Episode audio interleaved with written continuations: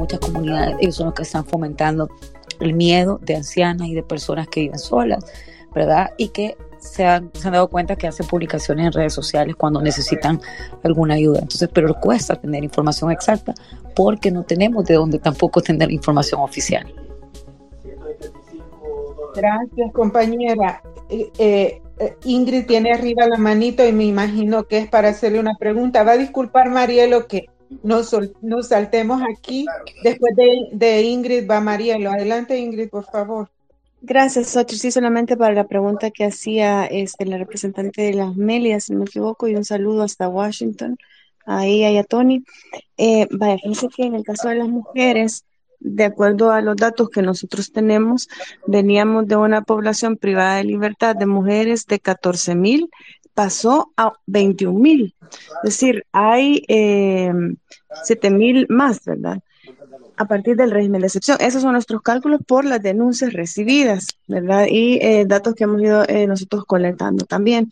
Ahora, tenemos claramente los testimonios de mujeres que han salido y sí, con, medida cautelar, ¿verdad? Que cabal, como decía la licenciada ahí, son, la medida cautelar es es injusta también, ¿verdad? Porque es una forma también condenatoria, adelantada. ¿Qué es eh, medida cautelar, Ingrid? Solo para que la gente... Sí, ok, en una, por ejemplo, en una eh, audiencia especial, digamos, que se le concede, en este caso a un imputado a través de la solicitud del defensor, eh, debido a que tiene problema, alguna enfermedad crónica, este, problema de salud severo. El caso, en, un caso nuestro, por ejemplo, que era una mujer que dejaba cuatro hijos menores de edad, eh, y bueno, se hizo todo el proceso ahí, le dan medida cautelar, es decir, eh, a la detención. Sigue en fase de investigación, ¿verdad? Eh, pero debido a esas, digamos, este, situaciones especiales como es una enfermedad o el caso de los hijos menores de edad, eh, se le da eh, la libertad, ¿verdad? Pero eso sigue el proceso y es también una forma de, condena, ¿verdad? Bueno, pero puntualmente, en el caso de las mujeres, dentro de los, de los centros penales, decirles, cárcel de mujeres como tal ya no está, ahora ahí hay solo hombres, porque el hacinamiento era tal o sea, las condiciones de las mujeres era tal que ya era imposible mantener esa cantidad de mujeres ahí, entonces fueron trasladadas, pero el testimonio, nosotros tenemos eh, de solo del socorro jurídico, de nuestros casos, tres mujeres que han salido, ¿verdad? Eh, y el caso de una, que es la que más nos conmueve por todo lo que le ha pasado, ella nos decía que incluso de, entrada, ¿verdad? De entrada, cuando se las llevan capturadas, hasta el, hasta el penalito, que nosotros lo conocemos aquí, eh, o, otros lugares de la puerta hacia afuera, donde ven los medios, donde ven las organizaciones, es todo muy bien. De la puerta hacia adentro, ella relata choques, eh, descargas eléctricas de, de, los aparatos que andan los policías, golpes de bienvenida en los centros penales, no haya el irrespeto para tratar a las personas, el control de la pandilla dentro de cárcel de mujeres, porque eso es así.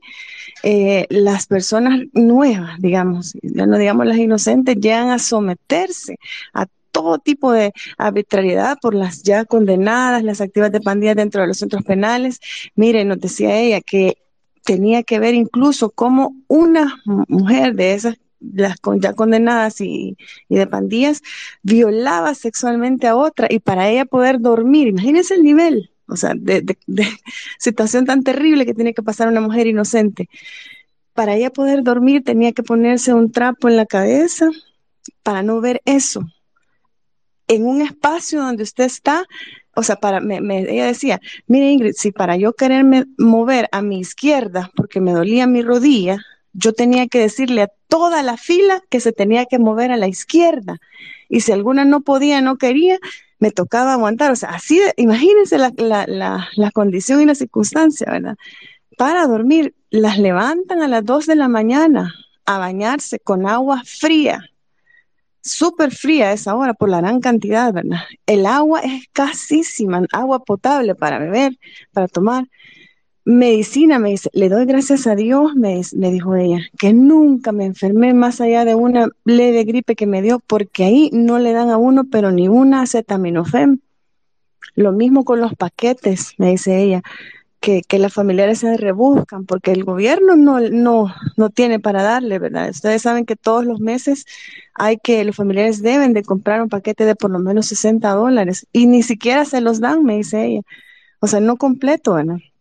Y bueno, ah, tantas cosas que ella vivió, golpes, y ella me dice que, que, que, fue fuerte, ¿verdad? Pero ya habían otras, me dice, por ejemplo, me dice, ella me cuenta el caso de una muchacha de este estudiante universitaria que llegó, ¿verdad? Inocente, igual, ¿verdad? Y ella no, o sea, tan sometida, o sea, esa muchacha dice que lo más probable que haber fallecido porque una noche se, o sea, se desvaneció y ellas cuando una mujer eh, está así grave de salud, se desmaya, tocan en el suelo con, con objetos para que se escuche, ¿verdad? Y los custodios llegan pero no les hacen caso. ¿Quién es la actriz? Dicen, ¿quién es la que está actuando ahora? Ya duerman, se les dice. Y hasta el día siguiente ya llega el, el digamos, enfermero, el que debe de, atender y dice, a ver quién es la que estaba actuando ayer. Y la mujer sigue tirada en el suelo.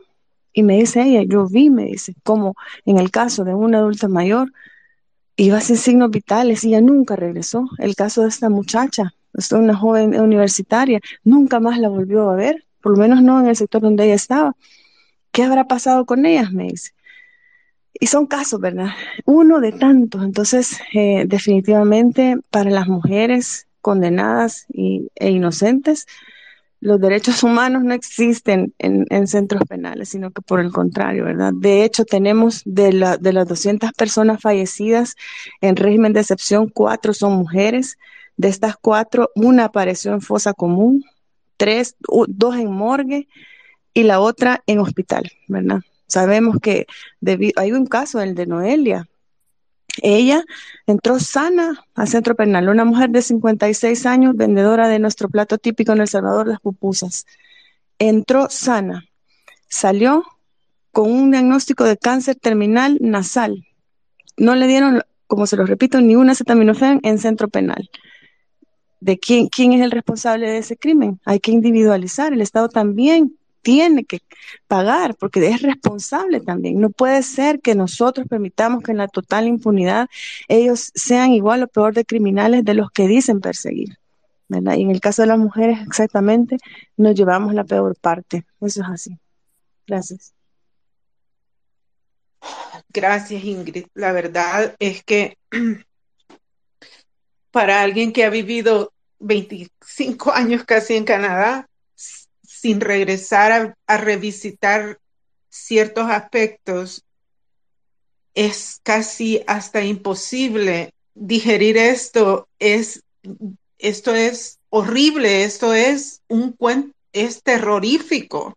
A cualquier salvadoreño esto le tendría que generar un bueno, es que este, hasta un poco de náuseas, no sé, esto es inaceptable. Y, y las, y, y, nos disculpamos si las descripciones son gráficas, pero es que solamente eh, entendiendo que alguien le explique a esto puede creerse realmente. Eh, aquí tiene la mano arriba Marielo y entiendo que él es una persona, bueno, adelante Marielo, estaba viendo tu, tu perfil y estoy tratando de entender. Adelante, por favor.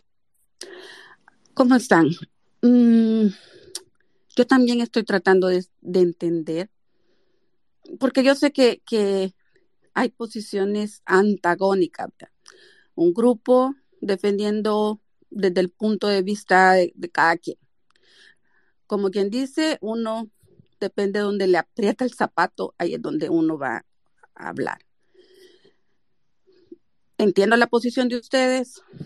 Uh, yo no estoy de acuerdo tampoco con, con inocentes estén sufriendo. Pero lo único que también no, que pasa en todo este tiempo con toda la gente que sufrió lo que estas pandillas estaban haciendo y que nadie, absolutamente nadie, abogó por, por nosotros. Y les digo por nosotros porque he sido parte de, de, de ese bueno, no sé, que yo no, encuentro ni las palabras, ni las palabras como para poder describir todo lo que mi familia y por la razón que yo tuve que salir del país. Da tristeza que porque uno está amenazado a muerte y uno recurre a la policía y la policía no haga nada. O sea, ustedes están hablando ahorita de una, yo estoy hablando de una policía de hace 15 años, donde también habían pandilleros. Así como ustedes dicen que tienen pandilleros ahorita, habían pandilleros en la Policía Nacional Civil y nadie me lo va a Tal vez Ingrid, no sé, como tú dices, has estado en Canadá ah, y no has, o, no sé cómo es tu nombre, este, y no sabes y no te interesó tal vez lo que pasó en este tiempo, hasta ahorita, ¿verdad? Hasta ahorita. Entonces, ¿dónde está la conciencia también? O sea, nadie se pone a pensar por qué un casi más de 90% realmente está apoyando todas las medidas que están pasando en El Salvador, donde hay libertad. Precisamente hoy estaba hablando con una amiga y me estaba mostrando, mire dónde estoy, estaba en el lago de Ilopango. ¿Ah? Porque nosotros allí íbamos cuando estábamos pequeños. Mire, yo crecí en un barrio. Yo, nosotros no somos acomodados, ni mi familia, pero somos los que hemos sufrido más todo eso que hicieron. Una pregunta, Mariela. ¿Y usted qué piensa de lo que acaban de describir? Es que, no, ¿qué piensa acerca de ese caso? Que los mareros están adentro de la cárcel torturando a la gente. ¿Qué piensa eso? No, yo no sé, a mí no me consta. Eso no me consta si están torturando a la gente o no, no sé, no sé. Yo no le puedo decir, yo lo que le estoy ahorita diciendo, por eso le decía yo. Del gobierno que le consta, porque queremos entender. No, no, a mí no me consta nada del gobierno. A mí lo que yo estoy hablando es la diferencia de vida que se siente ahorita. Ahora, yo no sé de, no soy abogado, no, no sé nada de todos los ah, artículos y todas esas cosas, pero yo hablo con, con toda mi familia, mire, es Apopa, Ciudad Delgado, Soyapango, todas las zonas más rojas. O sea, nosotros no somos de allá del escalón o de no sé de dónde. No, fuimos de los que hemos sido. Mire, tanto que me duele. ¿Yo qué le puedo decir a mi prima ahorita? Que fue violada en frente de sus nietos. Dígame eso. ¿Y a quién le iba a ir a decir ella? Se quedó callada sacó a su hija porque ya señora, se la habían violado dos veces. Señora, señora, señora, es que no estamos, aquí no estamos defendiendo a las pandillas ni a los mareros. No, señores, sí lo están. ¿Sabe por qué? Porque desde el momento que ustedes quieren eliminar un sistema que está funcionando, yo digo, ustedes se deberían de enfocar básicamente en las personas que realmente están siendo de cualquier manera inocentes. Perdón, voy a tener, discúlpame, Consti la, la compatriota Mariela, que entiendo se llama Mariela, este, ya hizo uso de la palabra para expresar su frustración. Nosotros ya le aclaramos que este no es un space para defender a criminales, ni pandilleros, ni asesinos, de ninguna manera, ¿verdad? Aquí estamos tratando de dar apertura al pueblo para que se exprese ante la comunidad internacional. Todos estamos conscientes de que las pandillas han hecho vejámenes en la población y estamos totalmente en contra de eso. Pero, eh, por favor, si le decimos que no estamos defendiendo pandilleros, tómenos la palabra porque esta es nuestra posición, así como nosotros respetamos su, eh, su forma y su dolor, lo, lo respetamos y créanos cuando le decimos que sentimos su dolor, porque también familiares de nosotros o algunos de nosotros han sido perseguidos por las maras, así como usted. Así que adelante, por favor, y luego Ingrid y, y, veo que Oscar Landaverde levantó la manito. quiero meter la cucharada, perdón, aquí como coanfitrión. Eh, los derechos humanos son espesos, no son efectistas, no, esto no, los derechos humanos eh, son difíciles a la larga de comprender. Y por ejemplo, aquí en Colombia, en todos los países hemos tenido esta dinámica del dolor similar. La guerrilla acá mató gente. Y tuvimos un gobierno que para darle a la guerrilla y ya por fin las cortes lo están demostrando, unas cortes especiales que nos tocó tener, por fin están demostrando que en esa lucha se llevaron, por ejemplo, a 6.402 personas, ya más documentado esto, eh, inocentes, totalmente inocentes, asesinadas por el ejército, para combatir a esa guerrilla que había cometido ciertos crímenes. Estoy dando una lectura relativamente plana del problema colombiano igual se comprende el dolor efectista, se comprende el dolor y la necesidad de una solución efectista. Vamos a acabar con toda la maldad. Pero el principio humano, y acá viene lo espeso de los derechos humanos, no es de buenos y malos.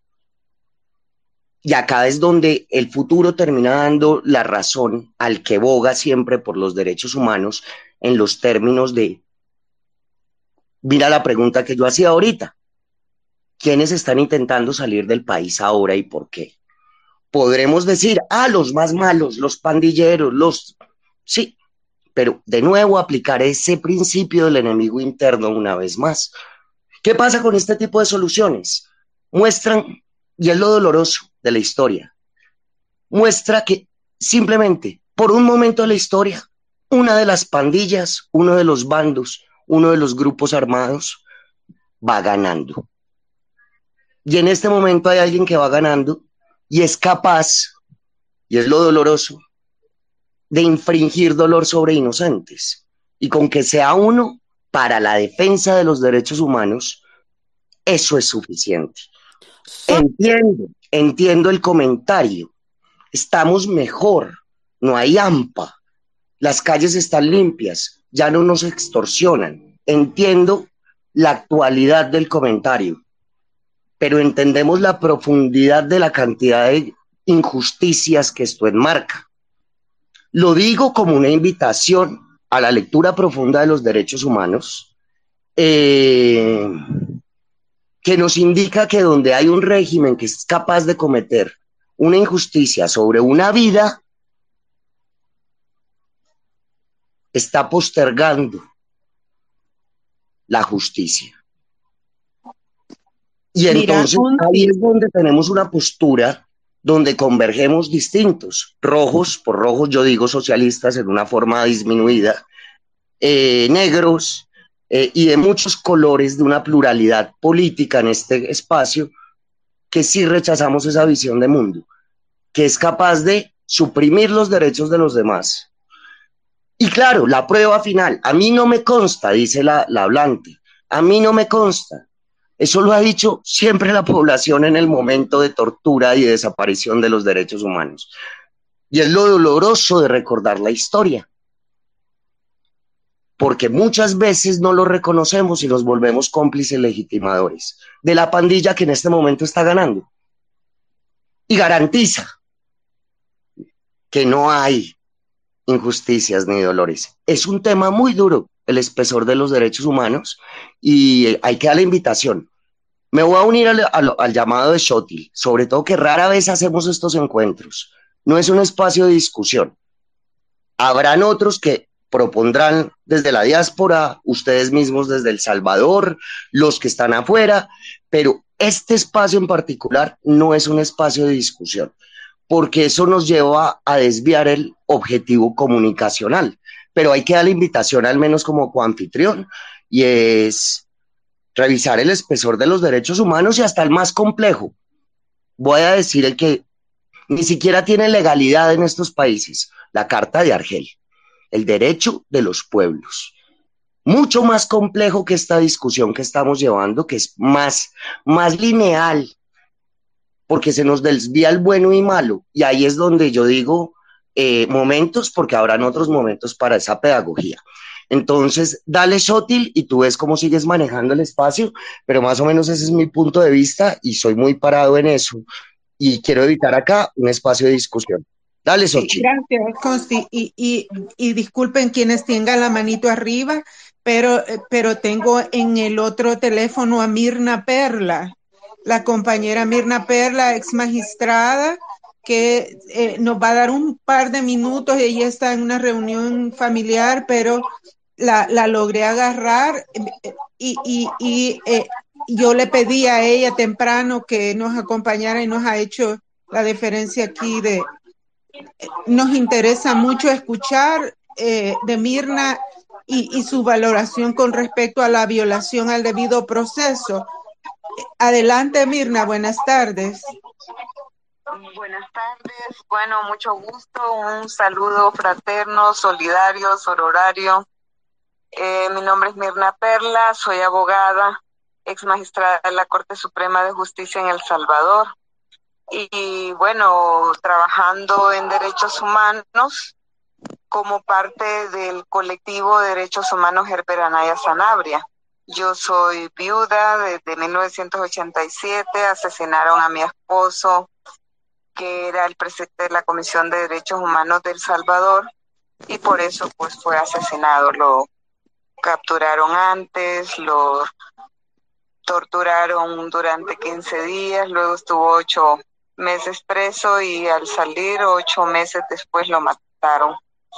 En este momento pues tenemos una dictadura galopante en El Salvador con un despliegue de propaganda increíble donde justamente el haber anulado la separación de poderes por parte del presidente Nayib Bukele es eh, una realidad, ¿verdad? Él tomó posesión desde junio de 2020 como presidente de la República, eh, luego meses después eh, trató de dar un golpe de Estado tomándose el Congreso en febrero del 2021 eh, con utilización de los recursos del Estado y la manipulación con un ejército de periodistas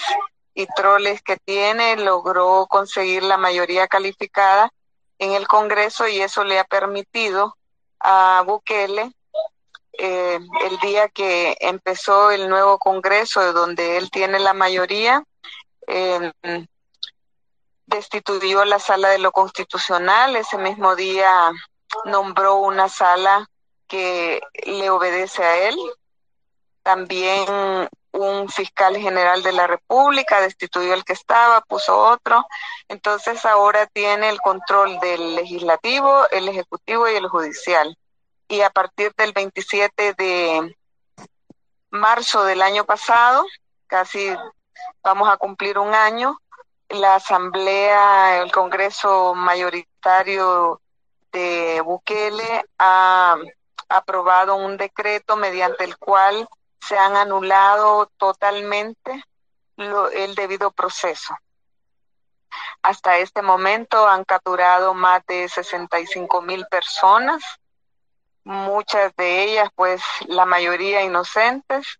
Él justifica el estado de excepción partiendo de que en los 25, 26, 27 de marzo del año pasado hubo un repunte de homicidios que en tres días pues murieron, fueron asesinadas como 72 personas. Entonces eso fue como, como una justificación para él para decretar el estado de excepción y a partir de ahí este capturan a las personas ya sea que estén tatuadas que tengan antecedentes penales por haber estado en algún momento en una estación de policía o por haber sido procesados. algunos, aunque hayan sido condenados y ya cumplieron su pena, los han vuelto a capturar. Otros que, aunque fueron sobreseídos por haber sido inocentes, igual los han vuelto, a capturar. Y bueno, es, una, es un drama humano el que estamos viviendo ahora, porque los jueces obedecen a, a Bukele, el presidente Bukele, quien dicta las políticas a través de Twitter, ¿verdad? Y el juez que no obedece lo destituye o lo traslada desmejorando su, su cargo, ¿verdad? Estamos en una situación donde, por ejemplo, capturan 100, 200 personas y con solo el nombre en esa lista de personas les eh, privan de libertad por 15 días. Eh, a los 15 días los remiten al juez. El juez sencillamente, con solo el nombre, sin tener pruebas ni nada de investigaciones de que estas personas han cometido algún delito, les eh, decretan la detención provisional por seis meses. Y así han venido prorrogando por seis meses esa detención provisional en, un, en una situación, como digo, un drama humano, porque las cárceles del Salvador, antes del decreto este de estado de excepción, habían como 30 mil privados de libertad, ya había cuestionamientos sobre el hacinamiento de esas personas y ya con 64 mil o más personas privadas de libertad. Eso es una situación eh, de una condición infrahumana extrema, a tal grado que hay muchas personas, ya no sabemos cuántas, pero aproximadamente unas 200 personas han muerto dentro de las cárceles a partir del 27 de marzo del año pasado para acá unas han sido torturadas hasta morir, ¿verdad? Tanto por los custodios de los centros penales como por los policías y los soldados que los capturan en el momento que los capturan de forma violenta, le dan grandes palizas y van a morir al, a los centros penales. Eh, otros han muerto por falta de atención médica, de medicamentos o por falta de alimentación.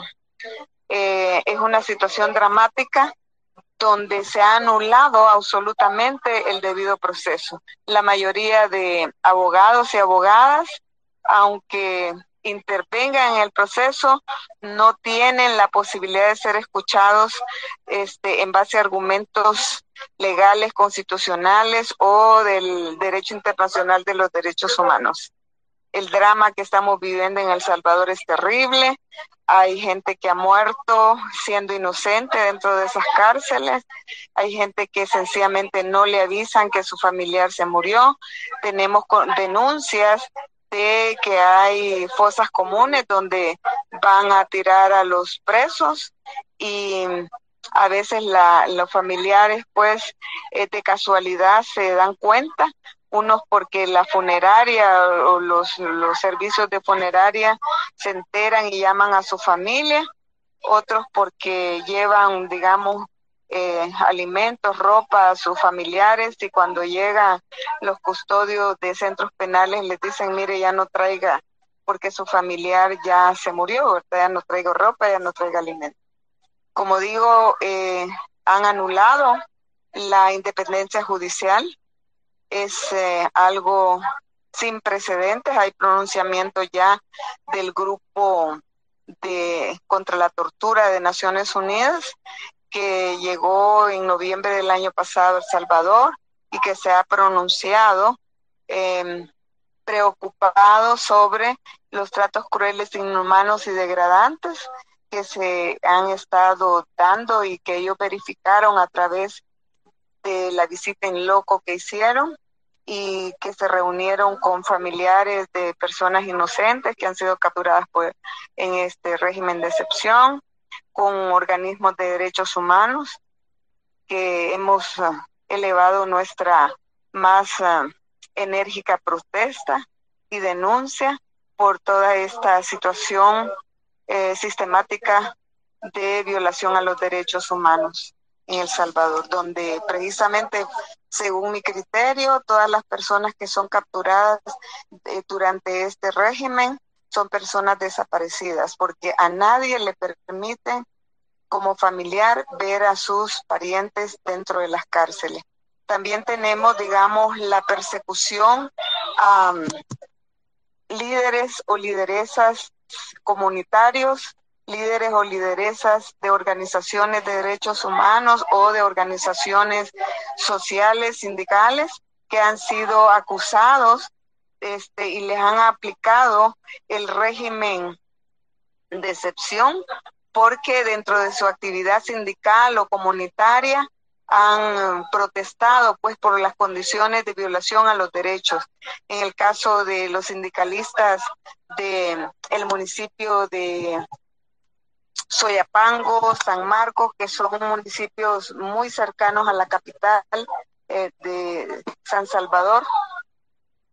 Han protestado estos sindicalistas porque se les ha eh, retardado sus salarios tres o dos meses o no se les han querido cumplir con las prestaciones, con los bonos a los cuales tienen derecho por ley. Entonces a estas eh, personas, al haber protestado, a los dirigentes los han metido presos, aplicándoles el régimen de excepción. Lo mismo a líderes eh, comunitarios, por ejemplo, tenemos el caso de la ciudad de Santa Marta, que es una comunidad de repoblación, o sea que son personas que eran víctimas sobrevivientes de masacres durante la guerra que tuvieron que salir de sus lugares de origen, ¿verdad? Normalmente en el campo, que lograron salir con vida de las masacres, ¿verdad? Cometidas por el ejército salvadoreño y que se fueron para Honduras em, huyendo. Allá estuvieron 10 años, 11 años y se regresaron poco antes de terminar el conflicto con los acuerdos de paz pero estas personas que viven ahora en Santa Marta han sido hace dos meses víctimas de la captura de cinco de sus dirigentes. Eh, Santa Marta es una, una comunidad de repoblación que ha tenido, digamos, un papel muy importante en la lucha en defensa de la tierra, en eh, oponiéndose a la actividad minera que el gobierno salvadoreño eh, ha tratado de implementar con, este, digamos, dando permiso para la exploración minera a una, unas compañías de Canadá, claro, con este de capital canadiense y sobre todo estadounidense, ¿verdad?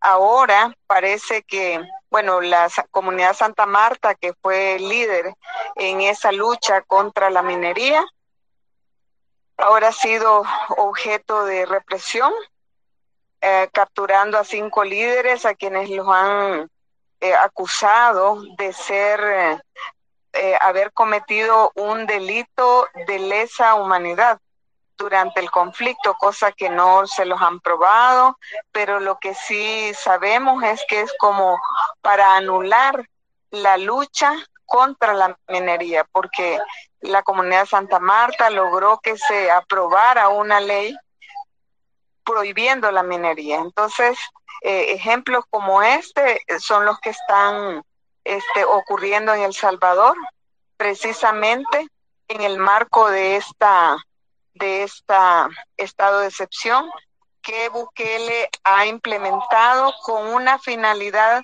electoral, porque Bukele quiere reelegirse, ya él está en su cuarto año de, el mandato eh, presidencial.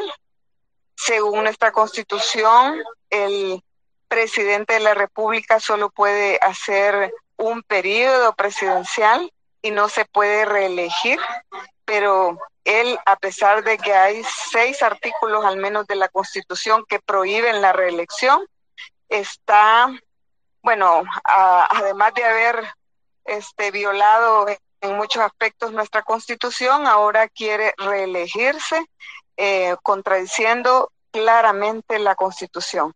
Así es que, bueno, ese es el panorama nuestro. Lamento, pues, que nuestra situación eh, como país ha tenido un retroceso enorme después de todos los avances que habíamos logrado con los acuerdos de paz aprobados en enero de 1992. Así es que yo les saludo y pido la solidaridad para nuestra gente. Hay miles de personas afectadas con el régimen, personas que son enfermas, sordomudos, gente que son epilépticos y aún así se los han llevado y están en las cárceles. Algunos de ellos han muerto, como digo. También hay presos políticos, ¿verdad? Gente que ha estado em, como titulares del gobierno, de los gobiernos anteriores, que fueron este miembros del Frente Parabundo Martí para la Liberación Nacional, el FMLN, que fue el que lideró precisamente la lucha para derrotar la dictadura militar en El Salvador y que logró este llegar a la presidencia de la República en el 2009 hasta 2019, ¿verdad? Que terminó el dos periodos presidenciales y que luego pues siguió este señor Bukele, quien ha hecho pues todos estos desmanes dentro del país. Hay una crisis terrible a nivel económico porque toda su su este, intencionalidad es enriquecerse, fortalecerse él como, como familia, eh, buscar eh, incorporarse dentro de lo que es el grupo económicamente poderoso, tradicionalmente conocido en El Salvador como la oligarquía salvadoreña, que ha sido constituida por 14 familias, de las cuales pues Bukele no es parte. Así es que su gran afán es acaparar todo lo que puede pero a costillas de hacer eh, quebrar la economía a nivel nacional, ¿verdad? En El Salvador, pues, eh, tenemos una situación donde eh, Bukele, después de tres años de ejercicio de la presidencia, no ha dado ni un informe sobre todo lo que el, el presupuesto que él ha manejado, que anualmente, anualmente debería de de dar una, un, informe, ¿verdad? Y sobre todo dar informe de lo que fue el presupuesto especial que se le dio por la pandemia que se que se que hemos sufrido en El Salvador y bueno en, el mundo entero, ¿no? Hay indicios claros de, de grandes actos de corrupción, pero que él lo que ha hecho es anular todos los mecanismos para rendir cuentas. Así es que estamos en una situación de retroceso, en un, en un estado donde se han anulado todas las garantías, donde el presidente Bukele, que es un fracasado como persona, ¿verdad? Es un hombre que viene de una familia acomodada, pero que ni siquiera pudo este, obtener un título ni de licenciatura, ¿verdad? Él antes de bachiller, pero obviamente es un, gran acaparador. Que eso es lo que puedo decir. Si hay alguna pregunta, encantada de poder eh, explicar, ¿verdad? Y lamento no poderme incorporar directamente en el espacio, pero es que eh, tengo bloqueado el Twitter. El, el, da cuenta. Entonces, ok, gracias. Gracias, Mirna. Mira, tengo, tenemos aquí cuatro manos levantadas y no sé si podés escuchar, eh, pero, pero voy a dejar abierto el micrófono si te parece. Eh, y, bueno, para seguir con la lógica aquí del space y para darle la palabra a Mariela, le vamos a dar un minuto para que termine su idea y luego las reacciones de Ingrid, Oscar y bienvenido Alex. Adelante Mariela, por favor. Yo solo quiero que ustedes también expliquen. Oigo todo lo de los derechos humanos y va. El problema que, que, que viví en El Salvador y que se vivió es que durante estaban todos los, todos los problemas que tenían las comunidades, ¿verdad? Atacadas por estas pandillas, los derechos humanos no hacían nada no velaron por los derechos humanos de las personas. Ese es el reclamo que nosotros tenemos a, las organizaciones. Por eso es que no logramos conectarnos con ustedes. Nosotros entendemos, entendemos que tal vez sí se están haciendo violaciones de derechos humanos a algunas personas que se estén capturando inocentes o lo que sea, pero ¿cómo se explica que ese porcentaje tan alto esté ahorita si es bueno o es malo, eso tampoco te lo puedo decir, ¿verdad? Pero nosotros hemos venido de la guerra, donde hubieron muchas violaciones. Estuvimos con el estado de excepción, ¿cuánto? Diez años. Diez años estuvo el estado de excepción en los 80, ¿verdad? O sea, venimos de todo eso, ya eso ya quizás ya no nos ni, ni nos afecta.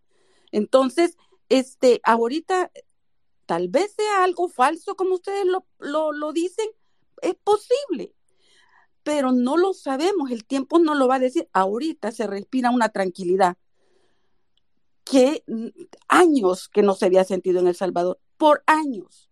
Entonces, por eso es que hay un hueco ahí, hay una falta de conexión con, con las personas que están defendiendo, aunque ustedes digan, y les creo que no están defendiendo pandilleros, pero el enfoque de ustedes ahorita va nada más a, a un grupo y la gran mayoría la dejan en el aire. Entonces, eso es lo que no se logra entender. Bueno, para que podamos entendernos, porque desde el respeto eh, al dolor que cada quien pueda traer, nosotros respetamos su dolor, Mariela. Eh, es es eh, muy sincero de parte nuestra decirle que nuestra lucha es también por por la familia de ustedes y no consideramos que seamos ustedes o nosotros. Aquí somos salvadoreños y los compañeros colombianos y algunas personas de otros países que nos están acompañando para escucharnos, ¿verdad? Ingrid y, luego Oscar, eh, ahí ustedes, ustedes saben cómo está el mambo del tiempo, ¿verdad? Adelante, por favor. Gracias, Ochil. Y bueno, en principio, solidarizarme con Marielos. Eh, yo soy Ingrid Escobar Marielos y no estoy en Canadá, creo que hubo una confusión. Eh, yo estoy en El Salvador y estamos desde el Socorro Jurídico Humanitario, precisamente velando y acompañando a las víctimas inocentes del régimen de excepción. Créame que yo entiendo su situación, también he vivido en zonas difíciles, yo crecí en Jardines del Pepeto, Soyapango, y ustedes se pueden imaginar afortunadamente logré salir, ¿verdad?, de, ese lugar en los momentos más duros de, lo de las pandillas, ¿verdad?, este fenómeno que nos aqueja. Yo entiendo cuando se nos quiere criminalizar a las organizaciones, ¿verdad? Así como lo hace Mariano, aunque sea de una manera indirecta, porque lo hace ver como si nosotros no olvidamos a las víctimas de las pandillas. Pero ¿por qué es así? Porque la narrativa del gobierno, cuando, por ejemplo, dice, aquí están los angelitos que defienden las ONGs y ponen eh, los tatuados, ¿verdad? En el community manager de la PNC, de, los militares, en sus redes oficiales, pero no es así. Esa gente que tanto dolor le ha causado a nuestro pueblo, esos tatuados, deben de estar en prisión, justo como dice Marielos. El problema, Marielos, que tras esta eh, campaña mediática del régimen de excepción, que lo hacen ver como una panacea de toda nuestra problemática, hay una gran hipocresía gubernamental, porque esto está pegado con saliva. Así como es cierto que ahorita sentimos una paz relativa en esos territorios que estuvieron dominados por las pandillas, así en cualquier momento esto se puede caer y se lo voy a dar con ejemplos. ¿Cuántas alzas homicidas han habido en estos eh, casi cuatro años de gobierno de Bukele. Cinco. La negociación con las pandillas viene desde que Bukele era alcalde y sigue. Ese es el problema.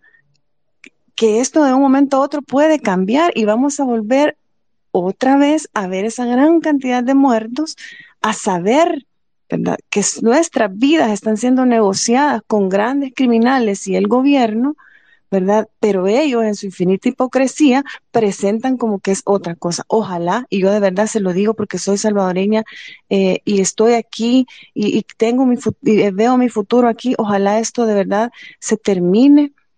Eh, esto creo que es el deseo de todos, vivir en paz. Pero viendo la realidad y sobre todo que esta relativa paz también es a costa del sufrimiento de miles de inocentes, que al igual que lo que le sucedió a su sobrina o su prima, que usted el ejemplo que ponía, que yo pues me solidarizo con eso, qué horrible, a nadie le debe pasar eso, pero así como a ella le ha pasado, también hay miles de inocentes en este momento sufriendo lo mismo, porque en la infinita prepotencia del gobierno nunca entendieron que antes del régimen de excepción debían haber planificado ¿verdad? Y no ir a meter inocentes o gente en fase de investigación con criminales de pandillas. Mire cuántos inocentes están precisamente con ese tipo de gente que usted describe que le hicieron eso a su prima, Ahí están con ellos mezclados o con otros delincuentes por graves delitos condenados ya. Eso no fue, no es correcto, no está bien y nosotros estamos contra eso y defendiendo gente inocente. Yo solamente quiero decirle que en el socorro jurídico humanitario, créame, nosotros hemos recibido también eh, solicitudes de, personas que, de familiares que sí han tenido eh, delincuentes, pues, y les hemos dicho no, porque esos no los defendemos. Nosotros defendemos las causas de personas inocentes y tenemos todo un filtro. Vámonos al gobierno que sí defiende delincuentes, los incluso ayuda a escapar y hay pruebas, ahí están. Hay que verlo también y, ser críticos con eso, ¿verdad? Eh, solamente, muchas gracias. Yo ahí quiero meter un poquito la patica, no me va a demorar más de un minuto. Aquí hay tantas miradas distintas en este punto que, por ejemplo, para poner un poquito más fuerte el diálogo y simplemente rotar la palabra, yo quiero decir que yo, por ejemplo, podría hacer una cuenta, un punto de vista que sí defiende criminales. Lo voy a decir, lo estoy diciendo así con el, con el énfasis de que, y es un, un pequeño debate que tuvimos con Xochitl, justicia para inocentes es un numeral que se propone desde las cuentas de diáspora eh, y obviamente lo respetamos porque viene desde ahí, pero nosotros nos quedamos con justicia porque creemos que el criminal tiene derechos, que el que mató, que el que robó tiene derechos, porque si no nos volvemos él. Y eso lo podemos decir elaborándolo de otras formas, pero esa es la forma más simple que tenemos de decirlo. No queremos volvernos el criminal eh, y esto es clave en la comprensión de derechos humanos, en la, en, la cuestión empática, como para acercarnos un poquito con lo de Ingrid a nivel de discurso. Pero fíjate que yo llego hasta a esta razón diciendo, yo sí defiendo criminales. Bueno, soy abogado, casualmente. Eh, en la literalidad de defenderlos no, porque no ejerzo como abogado en el derecho penal, pero en la forma de ver los derechos humanos, defiendo los derechos de ellos. Y defendemos el debido proceso, las particularidades que debe tener el habeas corpus, los tiempos que se le ha dado, todo un gran esfuerzo internacional de tiempos que debe tener una persona para conocer por qué es condenado, un tiempo prudente para ser juzgado, eh, atención dentro de prisión, nadie se puede morir eh, golpeado en una prisión, etcétera, eh, bajo ninguna circunstancia ni siquiera por los mismos presos, que es otra cuestión dificilísima de la defensa de derechos humanos dentro de las prisiones, que también existe. Es casi que otra rama especializada de los derechos humanos, eh, que también es muy dura de enfrentar a nivel de, de, opinión pública. Pero ahí también tienen que estar los derechos humanos. Y también tienen derechos humanos los, los, los, los, los presidiarios, porque esa es otra discusión que se da ahí. Y ellos mismos, por ejemplo, acá en Colombia, paréntesis, tienen sus propias ONGs de derechos humanos. Los presidiarios, por ejemplo, obviamente trabajan lejos de las que trabajan más cerca a nosotros, que somos, digamos, más cercanos es al preso político. Entonces va poniendo esto más denso.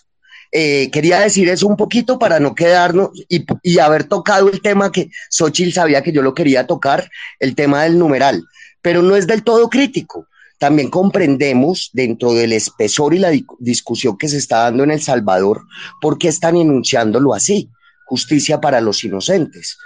Gracias, la roto. Gracias, gracias Consti. después de, esta ronda podemos hablar un poquito de eso, de que no queremos ser los criminales, ¿verdad? Igual que ellos. Y bienvenido Douglas. Este, si que levantas la manito, compañero, va Oscar Alex, bienvenido también. Eh, no te había visto en muchos días. Y luego Kirst. Sí, buenas tardes. Gracias por esta oportunidad. Eh, saludos a todos. Eh, es un gusto estar compartiendo aquí con hablantes, con oyentes. Gracias a la ADR, gracias a la Constitución, a la Consti, ¿verdad? Por este espacio.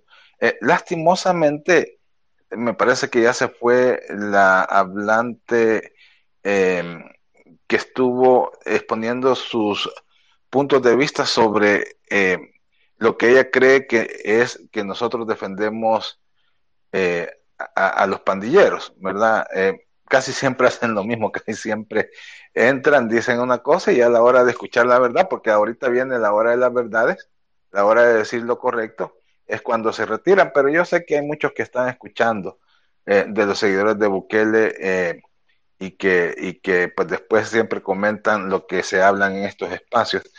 Bueno, lo primero quiero decirlo, lo voy a decir tres veces eh, para que a ver si así lo, lo pueden entender estas personas que critican lo que nosotros estamos exponiendo. Nosotros no defendemos pandilleros, nosotros no defendemos pandilleros, nosotros no defendemos pandilleros. El pandillero que se vaya ante la justicia, que se pruebe su culpabilidad y que pague por sus delitos. Y el inocente debe salir libre. Eso lo decimos claramente, que el pandillero pague por sus delitos, que el criminal pague por sus delitos con una justicia adecuada, en un proceso, en un debido proceso, y que el inocente salga libre. Eso lo decimos con toda claridad. Pero los fanáticos de Bukele los fanáticos del régimen, los que apoyan este régimen de decepción, no dicen las cosas con claridad. Están contentos porque apareció una portada en un semanario colombiano que decía el milagro de Bukele. Pero ellos no dicen la completa verdad del milagro de Bukele. Ellos dicen, nosotros estamos viviendo eh, tranquilidad, estamos viviendo paz en este momento, pero nunca van a la segunda parte que esa paz es a costilla de la sangre de inocentes. Nosotros podemos ir a la playa, dicen, eh, tranquilamente, pero no dicen, pero aceptamos las torturas, los juicios masivos, los homicidios que se dan dentro de las cárceles. No lo dicen. Estamos viviendo en tranquilidad, dicen ellos, pero no dicen que hay fosas comunes donde se están, eh, se están enterrando personas que son inocentes, incluso personas que en el mismo día que los declaran inocentes, ese mismo lo están, ese día también lo están enterrando en un cementerio. No dicen esas cosas. Eh, está bien que defiendan, eh, pero no hablan claramente eh, sobre la seguridad que tanto defienden, la seguridad que le agradecen al régimen de Bukele. No dicen que los policías son jueces de la calle, que ellos mismos pueden determinar quién es una persona inocente, quién no es inocente, simplemente por la forma como se ven, cómo se caminan, por si le parece conocido, por si alguien dijo este es, no dicen esas cosas. Dicen que pueden este, eh, estar en un lago tranquilamente tomándose una sopita de res o una sopita de gallina, ¿verdad? Porque ya gozan de paz y seguridad pero no hablan de que también se están capturando abogados que están eh, de alguna manera tratando de demostrar la inocencia de estas personas. Eh, tampoco dicen nada que los jueces eh, simplemente son unos pasapapeles que no tienen decisión, es decir, en verdad dejaron de ser jueces y solo llegan a condenar o aceptar lo que el fiscal dice tampoco dicen que los defensores de oficios eh, eh, públicos eh, lo menos que hacen es defender y revictimizan a las personas inocentes. Esas cosas no lo dicen.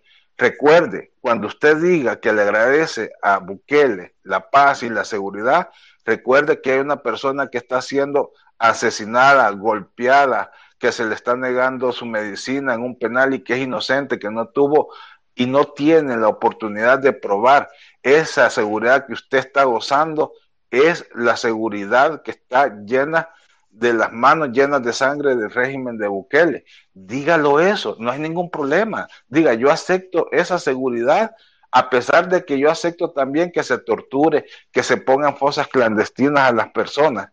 Eh, eh, eso es lo que está sucediendo. Lo otro que quería decir, hace algunos días entré a un espacio de personas que apoyan a Bukele y critican a estos espacios donde hay participación como la de la Consti y varios colombianos que están aquí presentes, ¿verdad? Eh, y critican de que aquí nosotros somos enemigos de El Salvador y que permitimos que personas de otros países vengan a atacar a El Salvador eh, y que nosotros de igual manera no defendemos el nombre de nuestro país eh, ante esos ataques que vienen a hacer algunos extranjeros. Lo primero que quiero decir, que el primero que empezó a hablar por personas extranjeras fueron los fanáticos y el régimen de Bukele, que dicen que en todos los lugares quieren a Bukele, que en Ecuador quieren a Bukele, que en Colombia quieren a Bukele, que en Costa Rica quieren a Bukele. Y, y la verdad que eso no es así, por eso es que seamos estos espacios. Somos patriotas, que queremos nuestro país, que queremos que a la persona, así como dijo eh, eh, eh, la, la, hablante hace un tiempo que ella fue testigo de que algún familiar lo, lo violaron las pandillas, queremos que ese pandillero pague por sus delitos y lo mismo está sucediendo hoy. ¿Qué diferencia hay hoy de que el Estado de Salvador, a través de una política de terrorismo de Estado, esté enterrando inocentes en fosas comunes, así como lo han hecho los pandilleros? ¿Cuál es la diferencia? Tampoco hablan del pacto con pandillas. Cinco eh, veces ha sucedido que los homicidios se han disparado en nuestro país durante el régimen de Bukele, durante la administración presidencial de Bukele. Imagínense que de repente hay tres días en donde hay 60, 70, 80 muertos, ¿verdad? Y de repente todo se pasa. ¿Dónde se ha visto eso? Esa es una clara muestra de que hay un pacto entre pandillas y tampoco lo digan. Cuando digan, nosotros agradecemos a Bukele por la seguridad, también digan, y estamos de acuerdo con el pacto que ha hecho con los líderes y los ranceros de las pandillas. ¿Por qué no dicen esas cosas? Y lo último, para terminar, yo quiero decirle que la imagen del régimen de Bukele a nivel internacional eh, pues está cayendo. Ya sabemos nosotros lo que está sucediendo eh, en El Salvador, los pactos que han hecho, y por eso otros países, de, de, digo, otros presidentes de otros países también ejercen opinión sobre lo que está sucediendo en El Salvador, como el presidente de Costa Rica, que dijo que no podría implementar un régimen como el de Bukele porque en Costa Rica se defienden, se, se defienden las garantías, al pueblo se le ofrece garantías, o el, o, o, o el gobierno de Estados Unidos que está exigiendo que le entregue en extradición a pandilleros que han cometido actos de terrorismo en Estados Unidos y el gobierno de Bukele los está protegiendo, o como el presidente de Chile, eh, Boris, de que ha pedido respeto a los derechos humanos en El Salvador. Y para terminar, pues el presidente Petro también ha exigido y ha señalado que en El Salvador no se da el debido proceso. Esos no son ataques hacia nuestro país, esos son señalamientos que nuestro eh, país, El Salvador, no está cumpliendo con el derecho internacional, con los valores que dicta eh, el concierto de las naciones y que está violando eh, de alguna manera, eh, no de alguna manera, de manera sistemática, los derechos humanos. Y yo solo quiero finalizar ya con esto y gracias por darme esta oportunidad. Vean la película Argentina 1986, ya en unos minutos, en una hora y en una hora y diez minutos más o menos van a comenzar los premios de los Oscars. Esta película está nominada, eh, me parece, como mejor película internacional. Ojalá que si yo pudiera votar, pues votaría por, por esta obra cinematográfica, ¿verdad? Para que sea premiada. Pero véanla, en, ese, en esa película ustedes pueden ver lo que sucedió en Argentina cuando la dictadura violó los derechos humanos. Todos los violadores de derechos humanos como Bukele cuando están en el poder nunca creen que el brazo de la justicia les va a alcanzar. Pero de una cosa sí estoy seguro, amigos, compatriotas dentro y fuera de El Salvador, que el brazo de la justicia sí va a alcanzar a Bukele, sí va a, alcanzar a todos sus secuaces y como ya dijo Ingrid anteriormente, se va a definir la cadena de responsables de cada uno de los actos, de cada uno de los crímenes de lesa humanidad cometidos por este régimen.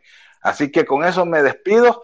Eh, si miran la película, pues ahí comentamos, tal vez hacemos un espacio de esa película eh, para ver cómo, eh, que, pues, cómo la vieron, ¿verdad?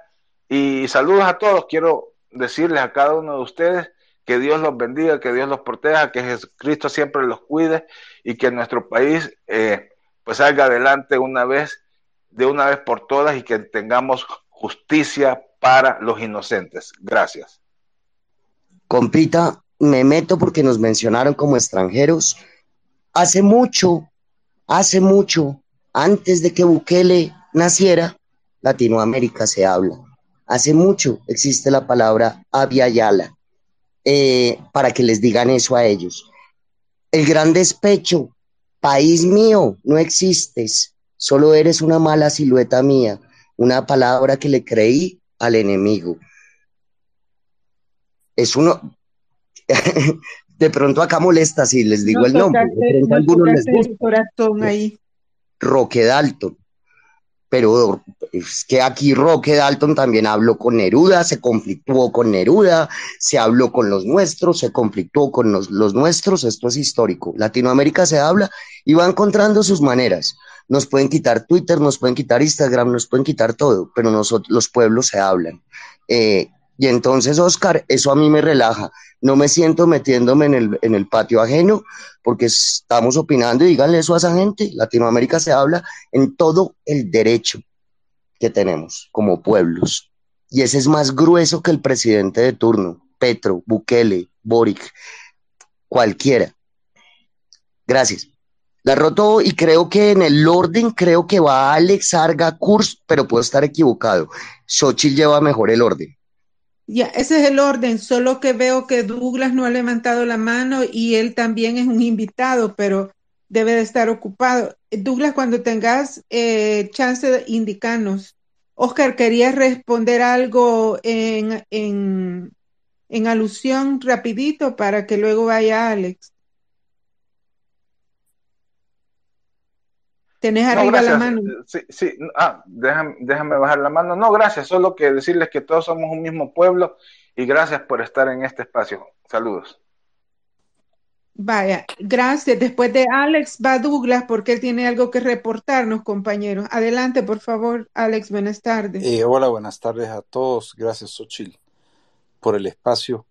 Eh, no sé si Mirna Perla todavía está escuchando, si no la hemos eh, aburrido, pero que... Fíjate que se tuvo que desconectar porque la conexión estaba bien mala, casi no escuchaba, pero está siendo grabado y yo le puedo decir que ella, ella está pendiente, le puedo decir que escuche. Bueno, no era nada más pues para saludarle y me alegro que la, que la, que la incorporaste.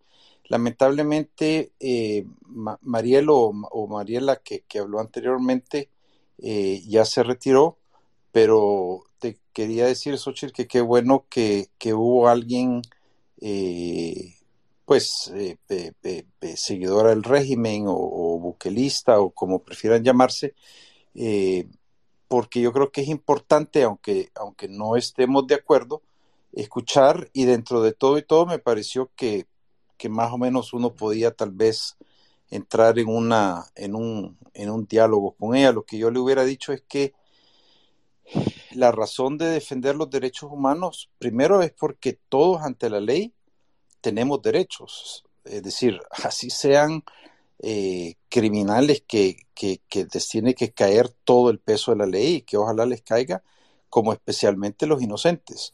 Porque el día, porque hoy son ellos y mañana podemos ser cualquiera de nosotros. Y, y esa yo creo que es la importancia de defender, eh, de, asegurarse que, que, se defiendan los derechos humanos. Eh, el Oscar Landaverde hizo, hizo una pregunta que me parece contundente realmente. Dice, ¿cuál es la diferencia entre, entre las fosas clandestinas de, de, de, los mareros y lo que se, se, habla, pues no, a mí no me consta, pero lo que se habla de que también hayan fosas clandestinas de los detenidos, pues fosas clandestinas del Estado, si eso se comprueba es, gravísimo y especialmente grave porque el Estado es el último que debería estar involucrado en ese tipo de actividades. Eh, pero yo tal vez quisiera, eh, siendo consciente del tiempo, primero felicitar a Ingrid por, por la manera en que en que presenta y, y hacerle la pregunta a ella, que también se la hubiera hecho a, Mirna Perla. Es decir, eh, eh, estos spaces vaya, son interesantes, uno escucha, sirven un poco de catarsis, de, desahogarse, de, un poquito eh, solidarizarnos entre nosotros de, de, los tristes momentos que está viviendo el país. Pero, pero a mí me gustaría escuchar un poco, o sea, ¿qué, qué se va a hacer eh, el, o qué podemos hacer. Los, los, testimonios, digamos, los casos que está documentando Socorro Jurídico, eh, qué es lo que se piensa hacer, qué es lo que se puede hacer, qué instancias a nivel internacional son a las que van a apelar, porque a nivel nacional, pues sería casi un esfuerzo fútil. Eh, eh, entonces, eso tal vez es la pregunta que, yo planteo. ¿Qué, qué hacer? ¿Qué, ¿Qué, es lo que, lo que se puede hacer y qué es lo que, lo que piensan hacer a fin de, de, de, no solo quedarnos en, en, contarnos lo que, pues lo que tal vez ya hemos escuchado o algunas noticias nuevas y un poco, como yo decía, eh, eh, de tener la oportunidad de, no voy a decir de llorar, pero casi de llorar un poco juntos, sino más bien verlo de una manera propositiva, proactiva. ¿Qué es lo que se puede hacer? ¿Qué es lo que podemos hacer? ¿Y qué es lo que están planeando hacer? Espero que, creo que hablé menos de tres minutos, así es que ahí lo dejo. Y gracias, Ochi. No, gracias a vos. Mira, Alex, eh, creo que el compañero Douglas tiene alguna respuesta con respecto a esto y luego eh, Ingrid posteriormente, después de la ronda, ojalá pueda tener tiempo de quedarse escucharnos porque también sabemos que está ocupada, pero este, eh, Douglas, porque él este, es una persona de las invitadas que tiene algo que reportarnos. Disculpen los compañeros que tenían la manito arriba antes, pero van a ver que sí le va a interesar lo que tiene que compartirnos Douglas. Adelante Douglas y luego iría a eh, Kirst. Hola, muy buenas tardes a todos. Gracias por el espacio. Eh, he estado escuchando eh, en algunos espacios o, pequeños espacios de la conversación todo lo que se ha venido diciendo y hay que acordarnos que los derechos humanos son inalienables. O sea, independientemente seamos o no criminales, los derechos esos no se pierden. Algunos derechos son los que se pierden, pero no todos. Sin embargo, quería comentarles a, a todos que en base al contexto de, de, la conversación, ha habido una seguridad, eh, a media seguridad, que la gente está viendo en, en todos los territorios. Y, es que el acuerdo que han llegado estos señores es que vamos a, meter presos a todos los soldados. Soldados le llaman a todos los, los eh, muchachos que estaban en las calles eh, avisando de que venía uno, que entraba otro. Y unos dos que tres que han agarrado los que le, los famosos eh, le llaman de diferente manera, pues, pero eh, eran los que, los que recibían el dinero en las colonias. Algunos han agarrado, otros ahí están, y lo digo con conocimiento de causa. Entonces, esta media seguridad que se vive en el país es una media seguridad que la gente la está viendo como una seguridad total. Es una seguridad engañosa porque eh, toda la publicidad va encaminada hacia eso. Ahora, con todo esto que se está dando, eh, el régimen de excepción, la verdad no es para apresar pandilleros o delincuentes, porque no se necesita eso. El gobierno como tal tenía toda la información de estas personas que quienes eran, de hecho todavía lo tienen, quiénes, quiénes son, qué es lo que hacen, dónde se ubican, eh, etcétera, etcétera. El gobierno tiene toda, toda esa información y les digo eh, con conocimiento de causa. Ahora, también déjenme decirle que en base a, a todo este proceso que se está viviendo hoy por hoy en El Salvador, el gobierno de la República está eh, tapando a muchos pandilleros. Se corren los rumores por ahí que la misma Fuerza Armada y que el mismo, la misma Policía Nacional Civil hoy por hoy están dándole protección a varios líderes pandilleriles de la MS y de la 18, que eh, el mismo gobierno, vuelvo y repito, los está protegiendo, los está cuidando. Y no solamente eso, sino que también está eh, derogando fondos desde el presupuesto general de la nación hacia estos criminales. Ahora, ¿por qué eh, tiene que él eh, estar metiendo presa a gente inocente, porque él tiene que ir cubriendo números y los números le están dando muy, muy buen rédito político. a través de todo esto, el gobierno se está ensanchando y está diciendo, miren, ustedes uh, lo que defienden son pandilleros. No, nosotros no defendemos pandilleros, defendemos causas justas, defendemos a la gente inocente que por una razón los ha metido presos y no les está dando la oportunidad de defenderse. O sea, si yo caigo preso este día, automáticamente eh, yo soy culpable. No tengo eh, ese eh, derecho de ser juzgado y vencido ante un ente que se encarga de eso. Si no, ya soy culpable solo por el hecho de que ellos lo dicen.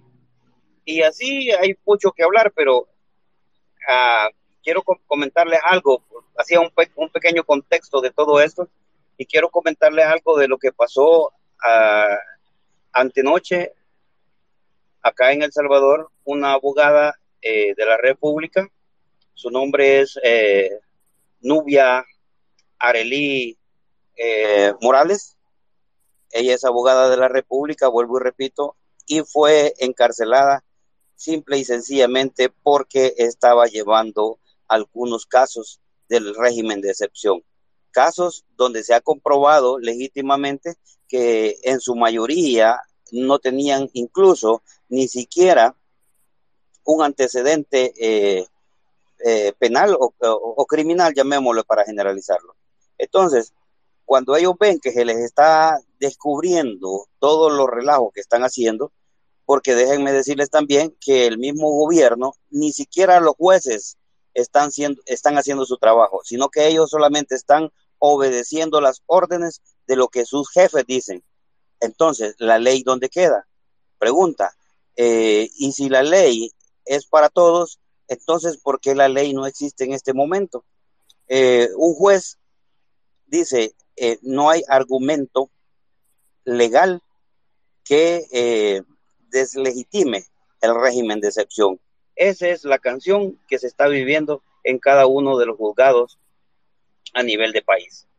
Entonces, viene eh, Nubia y empieza a defender a gente que ha tenido eh, comprobado prácticamente su inocencia con las pandillas y eso no le ha gustado al régimen y el día de el día viernes a las 7:30 de la noche fue arrestada por eso. ¿verdad? Por estar defendiendo, en teoría dicen ellos criminales, porque criminales simple y sencillamente es que yo le caiga mal a un policía o que yo le caiga mal a un vecino y que estos vecinos o el policía me, me denuncie y inmediatamente yo me convierto en un criminal. Eso es lo que está pasando. Por eso eh, es capturada a Nubia por andar defendiendo causas justas de gente que no tiene eh, absolutamente nada que ver con pandillas ni eh, a personeros de maras. Digo esto porque a la larga nosotros trabajamos, eh, nada más nos divide una pared, ¿verdad? Ahí estamos trabajando. Y lo hemos denunciado, lo hemos hecho viral y Xochitl, ah, tengo que agradecerle a Xochitl, Xochitl ha hecho un gran trabajo ha viralizado con todo, todo la, información que le pasé. Yo he hecho lo que he podido también dentro de las redes y pues informarle también. Ajá, Xochitl. Ah, no, yo solo quería, gracias, bueno, gracias por la mención. Yo, yo solamente estuve ahí tuiteando ayer, pero eh, es importante real, realzar un, un dato aquí y me gustaría preguntarle a toda la sala, quienes tienen arribita la mano, están capturando a los y las abogadas. Este, este, esto, al igual que el caso de Santa Marta, debiera de ser un parteaguas, porque eh, a mí me gustaría preguntarles qué piensan del hecho de que este régimen ya se atreve a apresar a los abogados. ¿Qué, qué piensa? ¿Qué significa para, qué debe de significar eso para nosotros? Adelante, Douglas, esa era mi pregunta